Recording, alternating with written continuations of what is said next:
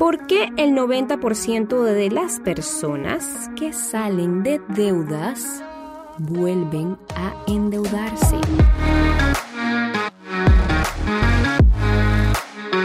Caracol Podcast presenta Finanzas sin rodeos.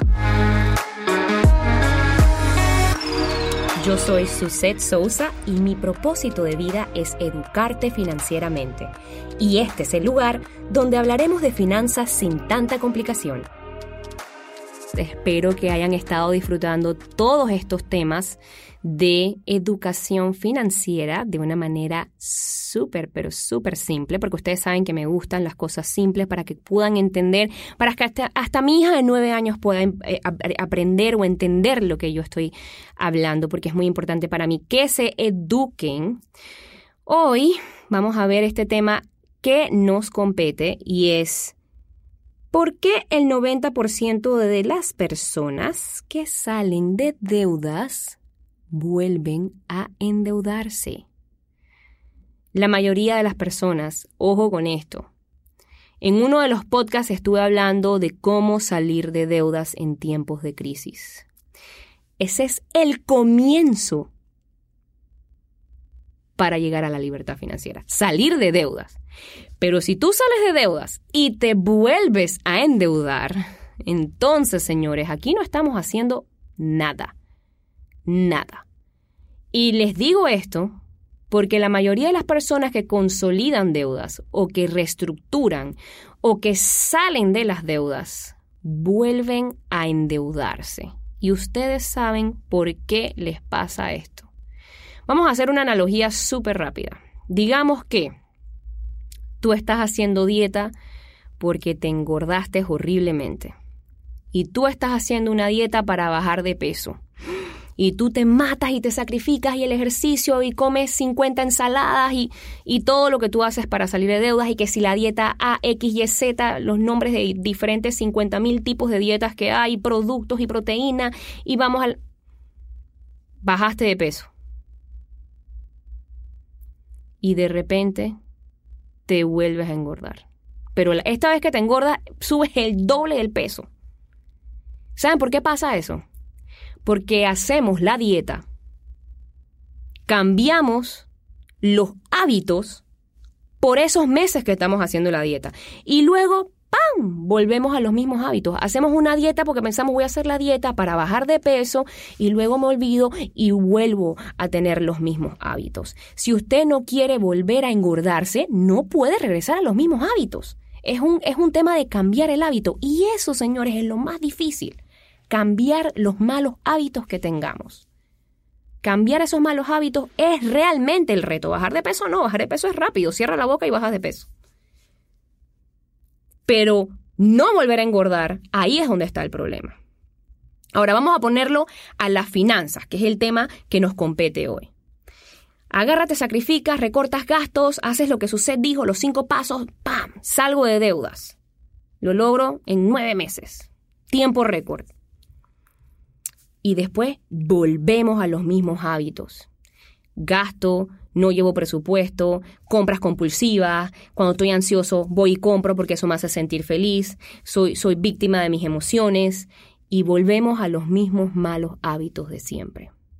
Y nos volvemos a endeudar. Porque el problema está en que la idea no es reestructurar y cambiar tus finanzas para después seguir haciendo lo mismo. No, voy a hacer un stop por seis meses y luego vuelves a lo mismo. Inconscientemente vuelves a lo mismo. Es sacarte ese chip de la cabeza implantarte el nuevo chip y mantener tus finanzas saludables el resto de tu vida. Porque esto no es algo para seis meses o de nueve meses o de un año. Esto es algo constante. La asesoría financiera, señores, es algo constante.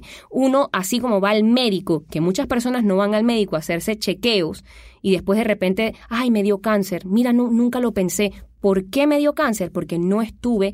Por eso siempre nos dicen a las mujeres que nos estemos revisando, porque el cáncer no avisa. Asimismo, como tenemos que ir al médico a estar haciendo chequeos constantes y querernos a nosotros mismos, lo mismo es con nuestras finanzas.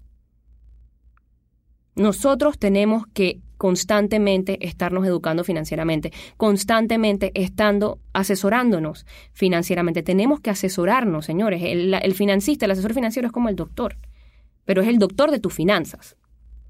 Pero nadie contempla eso, asesor financiero. El asesor financiero es el que está en el banco. El asesor financiero es la persona que está en el banco. El asesor financiero no es la persona que está en el banco. La persona que está en el banco trabaja para el banco y te va a ofrecer lo que le conviene al banco, no lo que te conviene a ti. Así que quitemos esa mentalidad de que el asesor financiero es el que está en el banco porque no lo es, señores. El asesor financiero no es la persona que está en el banco. El trabajo del banco o de la persona que está en el banco es ofrecerle los productos y educarlo sobre los productos del banco. Y usted se tiene que educar sobre si es el que mejor le conviene a usted para la situación de lo que usted quiere hacer. Entonces, por eso es que la mayoría de las personas vuelven a caer en el tema de las deudas nuevamente porque hacen todo el esfuerzo por salir de las deudas, pero vuelven a caer en las deudas. Otro error muy clásico que me, que me, que me cometen es que una vez que hacen la compra de cartera o consolidan las deudas, no cancelan las tarjetas de crédito, porque una cosa es pagarlas y otra cosa muy diferente es eliminarlas. Si usted sabe que no tiene fuerza de voluntad para manejar las tarjetas de crédito, córtalas o mételas en el congelador. Elimínalas. No eres bueno para manejar tarjetas de crédito, no pasa nada no las uses. Quédate con una sola. Pero ¿qué hacen? Consolidan, dejan todas las tarjetas en cero y después a usarlas de nuevo. Y cuando acordaste, te volviste a endeudar. Y ahora estás en peor posición porque ya consolidaste y no puedes volver a consolidar. Ahora hay. ¿De dónde vas a sacar el dinero para pagarlas? Nosotros somos los que nos metemos en esos problemas por la falta del manejo de las finanzas, por la falta de la educación financiera. Ahí es donde está el problema pero nadie se lo toma tan en serio. Nadie se toma en serio el tema de las finanzas. De hecho, antes de esto era algo que yo, yo hablaba sobre el tema de las finanzas y muchas personas no le prestaban atención. Ahora le están prestando atención porque se dieron cuenta de que el desorden financiero te dejó en el aire y en riesgo. Entonces, ahora, ahora vamos a prestarle atención a las finanzas. Las finanzas hay que prestarle atención toda la vida toda la vida. Y tener un asesor financiero, mira, el asesor financiero, señores, debe ser su mejor amigo. Si ustedes conocen a un, asesor financiero, invítenlo a cenar y a almorzar. Ese es el mejor amigo que tú puedes tener, el asesor financiero. El asesor financiero y el abogado.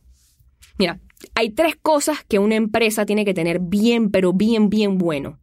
O tres personas que uno en su vida debe tener bien, o sea, que deben ser tres cosas que, debemos tener, que, que no debemos escatimar en eso. Número uno, el abogado. Número dos, el contador. Y por último, el asesor financiero. Esas son tres personas que ustedes no deben negociar. Porque de esas tres personas va a depender muchas cosas. Importante. Educación financiera. Y no me canso de decirlo porque es la base de todo. Si usted no está bien financieramente, sus hijos sufren, su esposo o su esposa sufre, porque usted tiende a estar más estresado por los problemas económicos. Los divorcios, algunos se generan por temas económicos, la mayoría se, se, generan por, por, temas de, economía. De alguna manera u otra, váyanse al final de la línea, un tema económico. Por eso el tema de las finanzas es importante. Por eso es importante que una vez salgamos de deudas, no nos volvamos a endeudar y cambiemos nuestros hábitos, señores. Tenemos que cambiar nuestros hábitos. Cambiar los hábitos para no volver a ese lugar donde es horrible estar. Es, es, horrible no poder dormir en las noches pensando en cómo vas a hacer para pagar las deudas o si mañana vas a perder tu casa. Nadie quiere vivir así. Así que ya saben, si ya consolidaron, si ya se reestructuraron, si están pensando en reestructurar, no solamente tienen que reestructurar las finanzas, tienen que reestructurar la mente para no volver a esos hábitos. Y siempre, como les digo, ¿quieren gastar más? Perfecto, tienes que hacer más. ¿Quieres más? ¿Quieres más? Tienes que hacer más. ¿Quieres gastar más? Tienes que hacer más. Es así de fácil. Si uno quiere gastar más dinero, si uno quiere hacer más cosas, tienes que hacer más dinero. Hacer más dinero es la solución. Invertir es la solución a tener más dinero. Así que ya saben, Pueden seguirme en redes sociales, recuérdense siempre que estoy por ahí compartiendo con ustedes este tema de las finanzas que es tan interesante. Arroba Suset.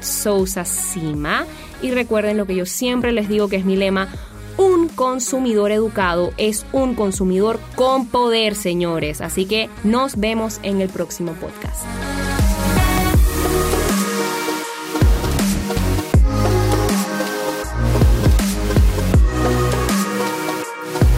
Encuéntranos en Instagram como arroba caracol.